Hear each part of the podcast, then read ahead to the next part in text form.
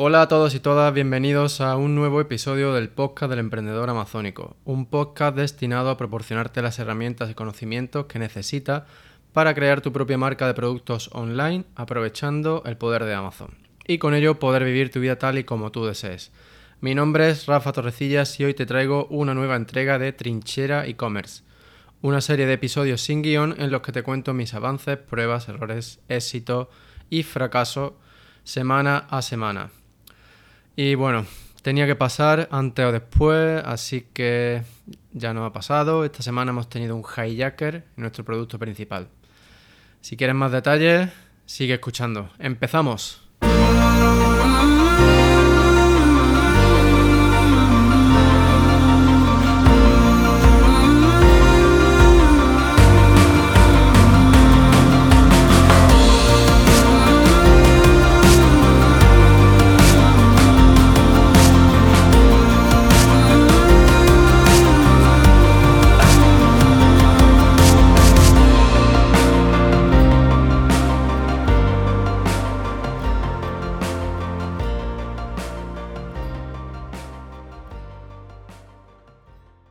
Bueno, pues bienvenido de nuevo. Y nada, pues tal y como te adelantaba en la intro del episodio de hoy, esta semana hemos tenido un hijacker en nuestro producto principal. No, no es la primera vez que nos pasa esto. Eh, ya, nos, ya nos pasó hace unos años. Pero pues sí, la verdad que había pasado mucho tiempo sin tener un hijacker. Y ha sido por el mismo motivo. Pero Primero voy a empezar por el principio y es cómo nos dimos cuenta. Bueno, pues la verdad es que nos hemos dado cuenta gracias al, sistema, no el sistema, sino una de, de, las métricas que te da Amazon en Seller Central, que es el porcentaje de ganancia de la buy box. ¿vale? Por si no lo sabes, eh, la buy box es el botón de añadir a la cesta, añadir al carrito eh, add, to, cart, etcétera, ¿vale? Que bueno, pues que aparece en los listings de Amazon. Entonces este botoncito está asociado a un vendedor. Y este el vendedor que aparece junto con este botoncito, esta opción, pues es el que es el dueño de la buy box en ese momento, ¿vale?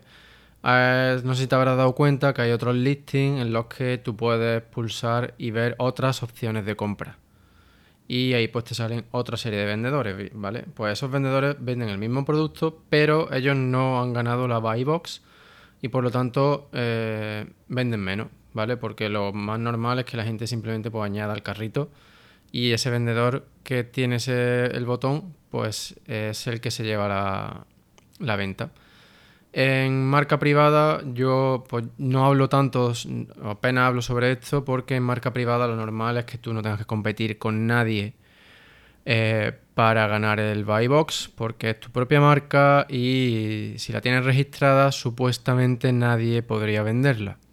Y digo supuestamente porque luego está el tema de los hijackers y bueno, como ahora te voy a ir dando más detalles.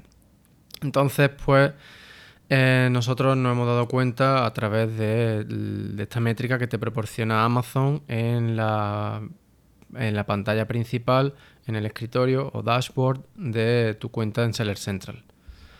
Y nada, pues simplemente vimos que el buy box estaba, estaba más bajo de lo que suele ser, de lo que es lo normal cuando tú vendes marca privada, que es estar en un 99-100%. Y ese 99 pues a lo mejor depende si eh, tienes activado el servicio de refurbishment o de acondicionamiento de devoluciones. Esto simplemente es un servicio que Amazon ofrece para reacondicionar eh, devoluciones de tu producto y ponerlas de nuevo a la venta.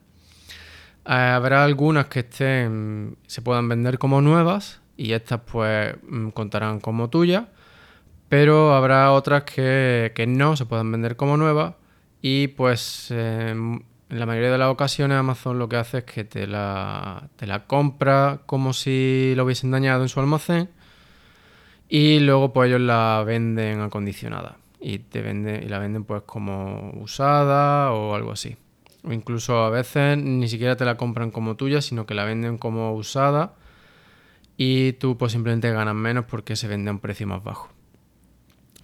Entonces, vale, esto es si tienes habilitado el, servicio este de acondicionamiento de devoluciones, entonces pues eso puede hacer que tú no siempre ganes la buy box, pero un porcentaje muy, muy, muy, muy pequeño. Y entonces, eh, claro, cuando tú ya sabes que eso es lo normal, cuando tú vendes marca privada, en el momento en que tienes un porcentaje más bajo de un 98%, sabes que algo no va bien. Y en esos casos, pues eh, pueden ser por dos motivos, principalmente. Uno, que pierdas la buy box por tema de precio. Es decir, si tú en tu página web o en cualquier otra plataforma estás vendiendo el mismo producto a un precio inferior al que lo tienes en Amazon, pues Amazon te quita la buy box. Porque ellos no quieren eh, que el cliente tenga una experiencia de compra negativa, ¿vale? Es decir, ellos no quieren que que el cliente llegue a Amazon, eh, compre el producto simplemente para descubrir que en otra web o en otra plataforma era más barato. ¿Vale? Entonces, pues la manera que tiene Amazon de evitar eh, esta situación es eh, quitándote la buy box, por lo tanto impidiendo que el cliente pueda comprar el producto. Y el otro motivo, pues, es que llegue un hijacker, que es lo que nos ha pasado a nosotros esta semana. Y bueno, como ya te contaba, esta no es la primera vez. Eh, y el motivo por el que pasa esto, al menos en nuestro caso, es porque hay productos que se dañan en el almacén de Amazon. Y en los reports, pues te aparece como warehouse damage. Significa, pues, no sé, que a lo mejor pues manipulándolo eh, se le ha caído, se ha roto el embalaje o ha pasado algo entonces Amazon te lo paga, te compra ese producto al precio promedio de, tu precio de venta de los últimos, sobre los últimos meses. Ellos hacen el promedio de, ese precio de venta, eh, deducen todas las fees que tú tendrías que pagarle a ellos y ese es el, eh, el, dinero que te, digamos, que te compensan. Esa es la cantidad que te compensa Amazon. Y, mm, y entonces, vale, Amazon te compra esas unidades. Pero esas unidades Amazon luego no, la mayoría de las veces no las destruye. Lo que hace es que las vuelve a vender. ¿Vale? Normalmente se venden por lotes, digamos por camiones. Eh, por un tráiler, depende. Lo juntan con otra serie de productos y lo venden por lotes. De hecho, tú puedes comprar estos lotes si quieres, si estás interesado. Eh, aunque no me acuerdo muy bien del nombre de la plataforma. Así que si alguno de vosotros está interesado, mm, pues me puede escribir, me puede mandar un email a rafa.elemprendedoramazónico.com y yo le proporciono eh, la información que tengo. Creo que se llamaba Amazon Auction o algo así. Puedes buscarlo en Google con esas dos palabras y probablemente te salga algo. Bueno, el caso es que, pues, en esta ocasión, eh, un vendedor alemán había comprado, pues seguramente habrá comprado un lote y entre esos productos, pues, iba el mío. Y ellos, pues, no han tenido otra que ponerse a venderlo 5 céntimos más barato. Entonces, pues, esos 5 céntimos ya me hacía a mí perder la buy box y bastante, o sea, nos ha jodido la semana hasta que hemos conseguido quitárnoslo de encima. ¿Cómo hemos conseguido esto? Pues, a ver, lo primero que intentamos, siendo una marca registrada en Amazon, fue a través del Brand Registry, pues explicarle la situación y que lo quitasen. Es con eso conseguimos que el vendedor este, que el hijacker perdiese la buy box y que nosotros la recuperásemos. Pero el vendedor seguía estando ahí. Y eso a nosotros no nos gusta. No nos gusta porque en cualquier momento puede volver a pasar la buy box a él por cualquier otro motivo. Entonces eso exigía que estuviéramos ahí eh, totalmente pendientes eh, de que eso no sucediera. Em, y luego por otro lado, si tú pagas un registro de marca, no es para que llegue cualquiera y empiece a vender tu producto, ¿sabes? Pero el problema estaba en que Amazon eh, no digamos que no se quiere mojar, no se quiere pringar en este tipo de disputas entre vendedores. Entonces ellos dicen que no entran, de hecho uno de los mensajes que te dan es que ellos no entran en disputas sobre acuerdos comerciales, autorizaciones, bla, bla, bla. Ellos lo que sí entran a discutir y a veces, mm, o sea, es decir, ellos lo que sí actúan es cuando tú eh, planteas los hechos de una manera correcta a través de los infringement reports. Cuando tú, mm, digamos que denuncias a, un vendedor o un listing, etcétera, o una oferta, si la, según la forma en la que tú redactes eh, ese informe, pues obtendrás acción por parte de Amazon o no. Yo he hecho esto muchísimas veces para algunos de mis clientes que constantemente tenían problemas de hijackers y mm, de resellers, etcétera. Y en la mayoría de las ocasiones, pues ya te digo, conseguíamos quitárnoslo de encima gracias a la forma en la que se plantean los, hechos. Y para eso es muy importante que, que conozcas cómo funciona Amazon. ¿Vale?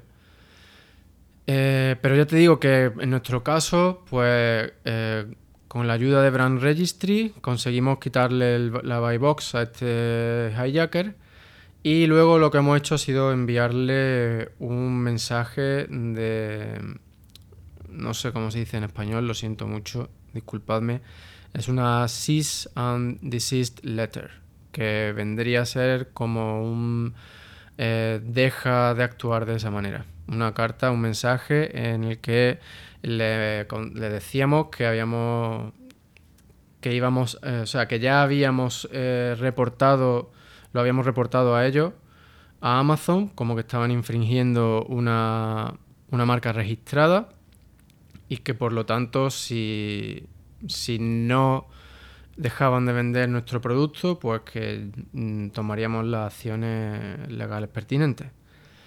Y eso pues ha hecho que desaparezcan y bueno, las ventas se están recuperando poco a poco.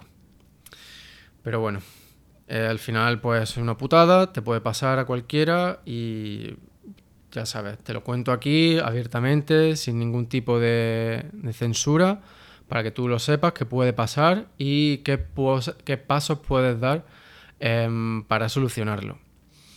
Y como ya te digo, pues aparte de comprobar a diario mm, el porcentaje de ganancia de la buy box en Seller Central, también te recomiendo que actives las alertas de Helium 10. Y mm, bueno, por si supongo que ya lo sabes, que Helium 10 es el software que yo recomiendo. Y por si aún no, lo has usado o estás dudando o, algo, pues eh, quiero comentarte que si te unes usando mi enlace de afiliado tienes un descuento aparte de que me puedes enviar todos los emails que quieras sobre cómo, cómo puedes usar esta herramienta. Y, mm, y bueno, pues volviendo al tema del hijacker, Ahora lo que nos toca es recuperar el terreno perdido, por así decirlo, con las ventas, con los rankings, etc. Y para eso vamos a hacer uso de, promociones y además de otra estrategia de posicionamiento, que es la que eh, se, suele, se suele usar para lanzamiento de productos, pero yo voy a probarla con este, con este producto nuestro principal que bueno, es un producto que lleva ya casi seis años vendiéndose y quiero ver qué efecto tiene pues en productos maduros, establecidos, con muchas opiniones, qué efecto tiene en eh, los rankings para keywords, ¿vale? Ya os iré dando más detalles. Pensaba probar eso esta semana, pero el hijacker mm, lo ha fastidiado, aunque bueno, también por otro lado ahora me da tengo la oportunidad de ver qué efecto rebote consigo. Y respecto a las promociones, también hoy quiero hablarte de que, bueno, en el episodio anterior, en el episodio número 48, te comenté que, las, que los vouchers eh, son más interesantes que las promociones porque tienen mayor visibilidad, ya que aparece una etiquetita con la, con la cantidad de tu descuento en los resultados de búsqueda, que por lo tanto eso pues te da una te da mayor visibilidad porque te ayuda a destacar frente a otros competidores que no estén usando ningún tipo de voucher. Ahora bien, quiero hacer una puntualización. Los vouchers no sirven para todo tipo de promociones, ¿vale? O sea, un voucher está bien para eh, ofrecer un descuento, ya sea en cantidad o en porcentaje, para ese producto que estás vendiendo, pero tú no puedes usar un voucher para crear lo que se conoce como una cross promotion, por ejemplo. ¿Vale? Ahora, imagínate que tú vendes eh, micrófonos, ¿vale? Para podcast. Y aparte, pues vendes una serie de filtros o un, o un soporte, ¿vale? Por ejemplo. Entonces tú puedes hacer una cross promotion de manera que tú vendas eh, que el cliente obtenga, por ejemplo, un 5% de descuento al comprar el micrófono y el trípode, ¿vale? O un 7% de descuento cuando compras un micrófono, un trípode y un filtro, ¿vale? Entonces, ese tipo de promociones se hacen con lo que con, las promotions de Amazon en Seller Central a través de Manage Promotion o gestiona, el gestor de promociones. Y, y, eso no se puede hacer con los vouchers. Entonces hay que usar ambas. O sea, mi recomendación es que usen las dos. Eh, y bueno, pues eso es lo que yo pretendo hacer ahora también, hacer una especie de cross promotion para Mm, vender un producto auxiliar con este principal.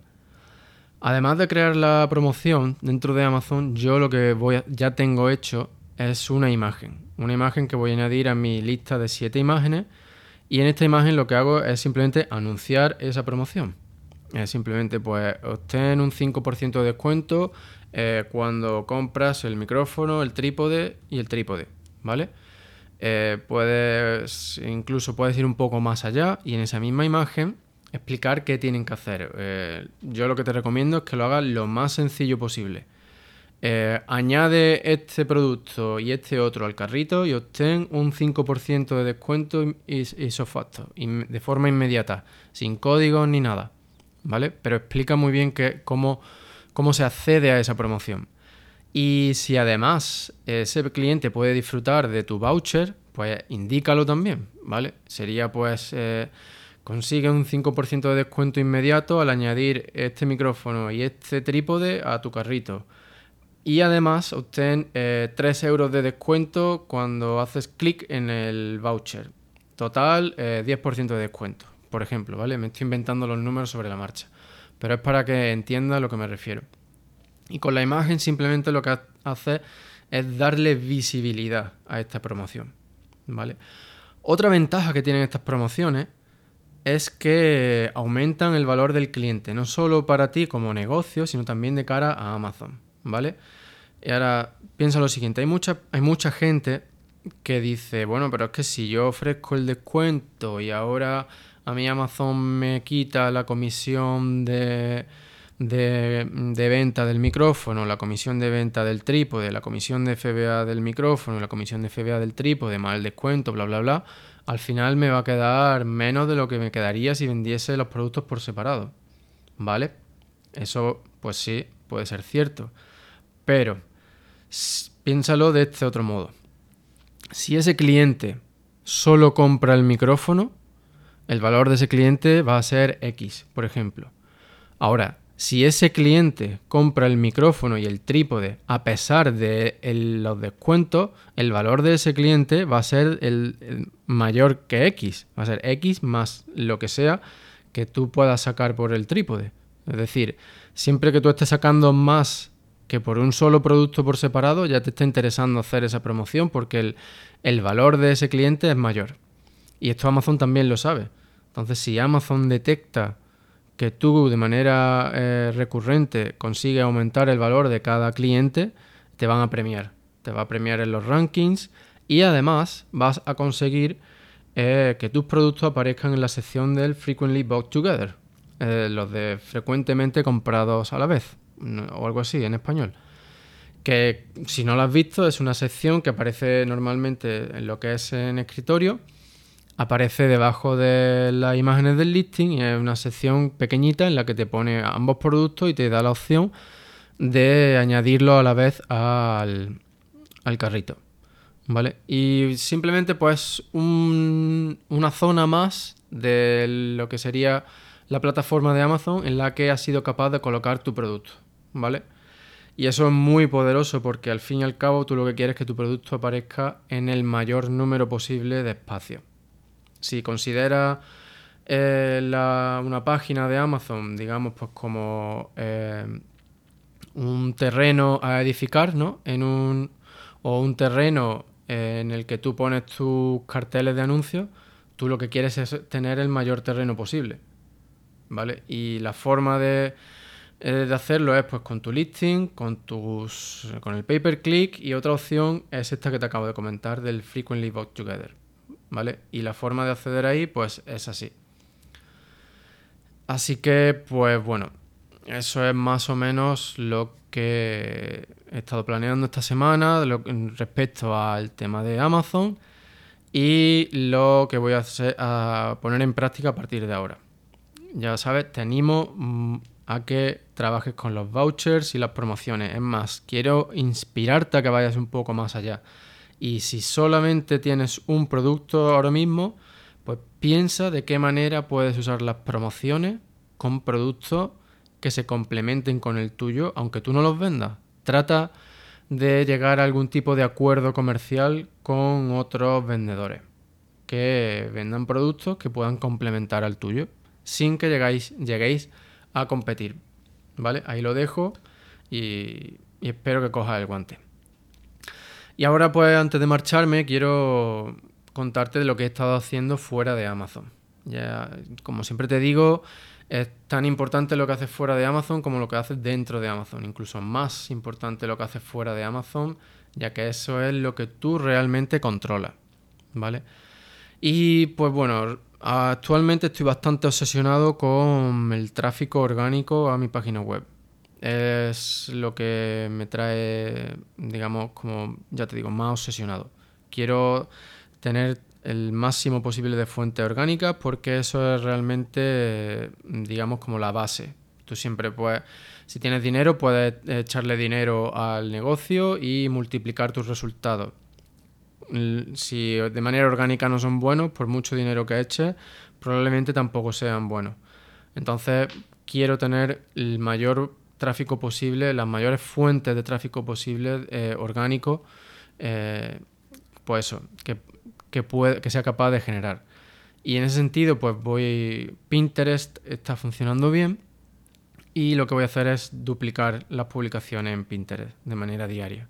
Se publican más pines, todos con enlace a mi página web. Otra cosa que también he empezado ya a hacer es eh, investigar a la hora de investigar el contenido a publicar en mi página web, pues además de contenido que consideramos interesante, que puede aportar valor a nuestro público objetivo, eh, usando Ubersuggest eh, vamos a empezar a publicar contenido que conteste a preguntas. Es decir, cuando tú haces una búsqueda de palabras clave dentro de Ubersuggest, una de las pestañas que tienen es de questions. Y son, pues, por ejemplo, imagínate que pone micrófono para podcast y te salen pues un montón de palabras clave eh, relacionadas con esa búsqueda. Si pulsas la pestaña de, mm, de questions o preguntas, pues eh, lo que obtienes es un montón de, mm, de palabras clave de tipo pregunta que la gente usa en Google. Pues imagínate que la gente pone ¿cuál es el mejor micrófono para grabar podcast? o eh, ¿Cuál es el mejor micrófono para mm, grabar con la guitarra, por ejemplo? O cosas así, ¿vale? Entonces te sale pregunta, palabras clave de tipo pregunta. Y eso es lo que he hecho. He recopilado las que he visto que tenían la mejor relación entre volumen de búsqueda y la dificultad para... En el ranking orgánico, no en el de pago. Y pues eso, tengo una lista con unas 20 preguntas o así y ahora pues vamos a elaborar un artículo para el blog en torno a cada, respondiendo a cada una de esas preguntas. No van a ser artículos eh, tan largos como los que estamos haciendo hasta ahora, eh, simplemente porque quiero probar qué efecto tienen artículos más cortos. Mm, sinceramente creo que la mayoría de los usuarios van como con prisa y entonces pues yo lo que quiero es eso, que vean responder a su pregunta de la manera, de la manera más correcta y concisa posible para que sientan que en nuestra página web encuentran lo que buscan, encuentran, eh, encuentran valor porque encuentran la respuesta y la encuentran de manera rápida. Y bueno, pues eso es lo que vamos a empezar a hacer eh, a partir de, esta semana. Y aparte de eso, y con respecto al tráfico, pues eh, em, estudiando a Neil Patel, que es el creador de Ubersuggest, he aprendido una, una nueva estrategia que consiste en estudiar a las marcas más top de tu mercado. Y pues simplemente ver cuáles son sus publicaciones en las que obtienen el mayor tráfico orgánico, estudiarlas y ver si son mejorables. Y si son mejorables, pues escribir, crear un artículo que sea mejor que el que ellos tienen publicado y a través del cual consiguen mucho tráfico orgánico. ¿vale? Y bueno, pues eso es lo que voy a estudiar por ahora. Mm, probablemente no vayamos tan rápido como me gustaría porque todo requiere de dinero para que escriban los artículos. Y bueno, pues nuestro presupuesto es más o menos limitado y hay que adaptarse a lo que se tiene. Así que por eso pues iremos más despacito. Em, y aparte de eso, pues como ya te comenté, la estrategia de los artículos de invitados. Estamos haciendo una lista para, de otras webs a las que enviar eh, artículos de invitados. Y pues eso, aumentar al máximo posible las fuentes de tráfico orgánico. Así que nada, con esto ya sí termino el episodio de esta semana. Y bueno, pues como siempre, Espero que te haya sido de, utilidad. Yo ya, ¿sabes? No, no, te guardo nada, no me guardo nada, te lo cuento todo para que veas que hay semanas más fáciles, hay semanas más difíciles, hay, como siempre, hay mucho trabajo, pero que con un rumbo claro, con, una, con la motivación y con las ganas de trabajar, eh, se consiguen resultados y se van consiguiendo los resultados que, tú quieres mm, poco a poco, ¿vale? Y bueno, pues eso, como siempre, espero haberte inspirado. Si tienes cualquier duda sobre lo que mm, hemos tratado hoy o cualquier otra, otro episodio, cualquier otra cosa, eh, solamente tienes que enviármela a rafa y bueno, pues eso es todo. Muchísimas, muchísimas gracias por dedicarme tu tiempo, estar ahí un día más. Y ya sabes, no dejes de soñar, pero no pares de actuar. Nos vemos en el próximo episodio. Un fuerte abrazo.